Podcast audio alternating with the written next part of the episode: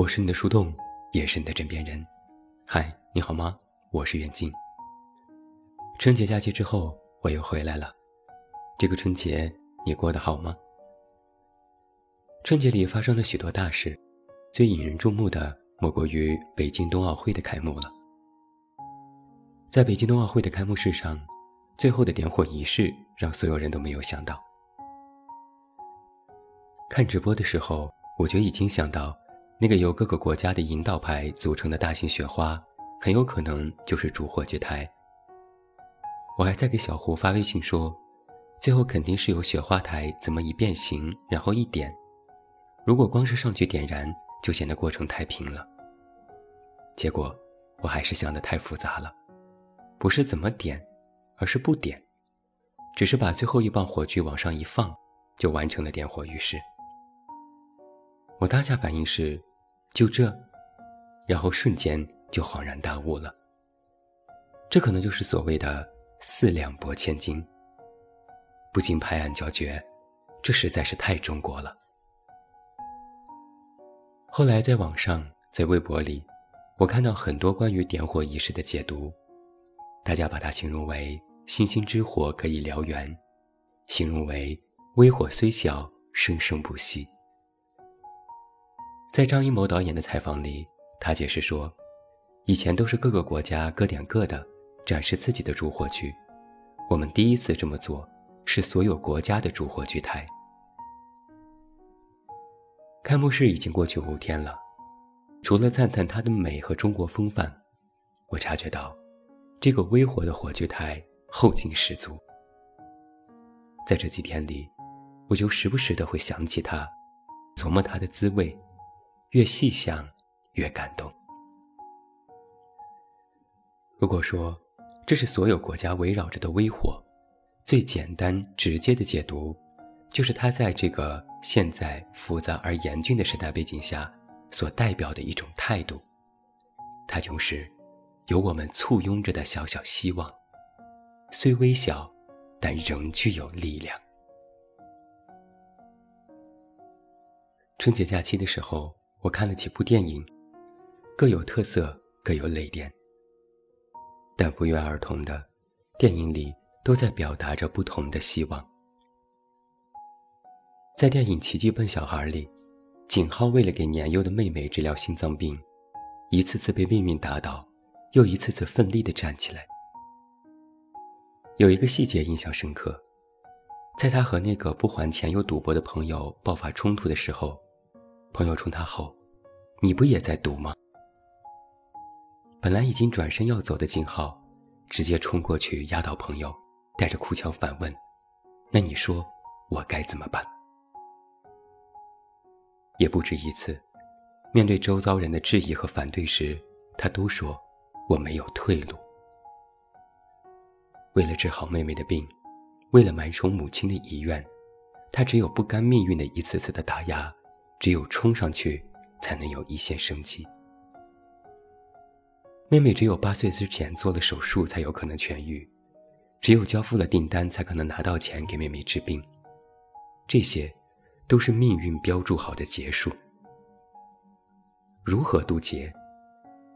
就是那一线生机，那一点希望。面对高山，跨过去，才会有接下来的路。在最后。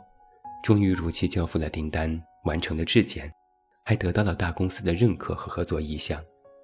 景浩和伙伴们在电梯里用力拥抱，大声呐喊，哭泣。那是希望之火，终于燃烧到了贫瘠之境，迎来了光明。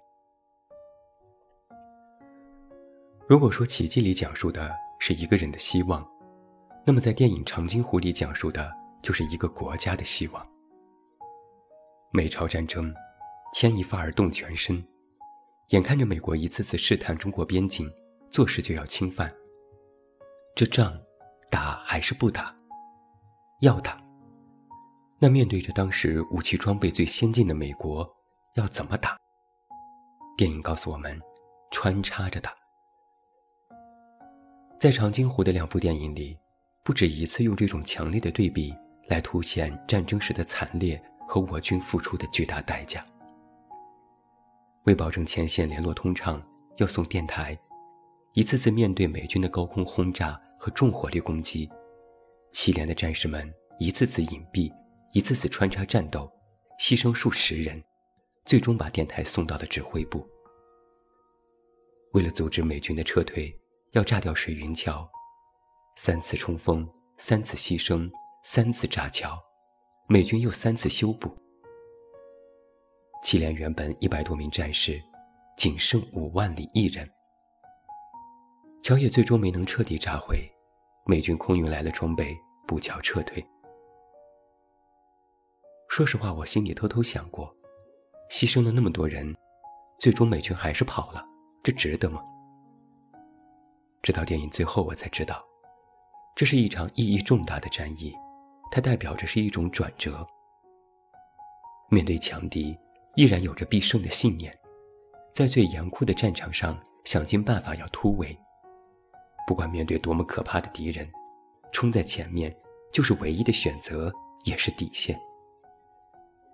有希望时，无论如何都要守住这点微光，薪火相传，将这种希望传递下去。没有希望时，凿开冰封的局面，也要创造一点希望，哪怕付出生命。都要留给其他战友们一线生机，让他们可以突围成功，完成任务。在战争时，人如此渺小，但无数前仆后继的人们组成的伟大，就能赢得最终的胜利。而在战争年代的这一切，都有一个最核心、最基本的希望，长津湖里也给出了解答：希望我们的下一代。没有战争。说完了两部电影，回到现实，讨论希望这件事，好像已经变成了一种鸡汤任务。是这么一回事，希望人人都知道，人人都懂，但我们好像不是时时刻刻都能在心里、内心拥有希望。如果说电影是源于生活、高于生活的艺术创作，那么，现实便是实打实必须要经历的个人难题。生活里，总有那么多的不如意和不平事，还有更多的无趣。可能你也会有这样的体会：那些你认为的艰难，单独拿出来一件去讲，可能有人认为它并没有什么大不了的。也或许，在你经历过后回头再望，也不觉得它是什么洪水猛兽。然而，在当下我们经历的时候，它的的确确犹如黑洞，会吞噬掉你的一切。有读者曾经问过我，希望是什么？我知道很多答案。在每一个年龄段，我对希望都有解答。现如今，我的答案变成了：希望是救赎，是对自我的救赎。生活之困。就是一场自我与命运的战争。你想输还是想赢？你或许时而赢了，时而又输了。输的时候万念俱灰，倒在地上站不起来。但当你又一次鼓起勇气站起来的时候，新的战斗就已经吹响了冲锋号。我们每个人都是普通人，生活在都市里，芸芸众生。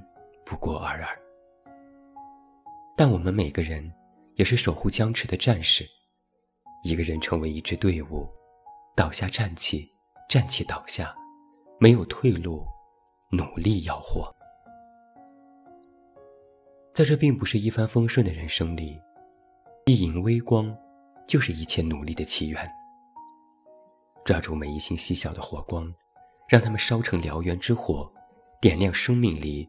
灰暗的时刻，把希望形容为救赎，让我想起了电影《肖申克的救赎》。电影里，安迪和瑞德有一番谈话：人要么忙着生，要么忙着死，而希望，是我们求生路上最美的风景。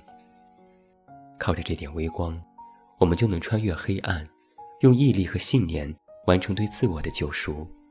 冲破铁笼的束缚，看到自由的光明。你要明白，命运看似无情，但实际上却把选择权交到了你的手上。你如何选择度过自己的人生，是如困兽般的生存，还是如飞鸟般的翱翔，其实都在。其实，你原本是可以有选择的。未来，或许还有诸多未知在等着你。不要忘记，守护住希望，哪怕它看似微弱，看似快要熄灭，看似已经不存在，但那希望，其实就是你的路。你的选择，你本微弱，你对别人或许也是可有可无的存在，但你的名字依然可以镌刻在自己的人生道路之上。你脚下的每一步，一如前人的坚定，也应有自己的方向。守好自己，守好微光，一影微光一如炬，等到光明来临，你便是。自己的希望。我是你的树洞，也是你的枕边人。关注公众微信“远近”，找到我。我是袁静，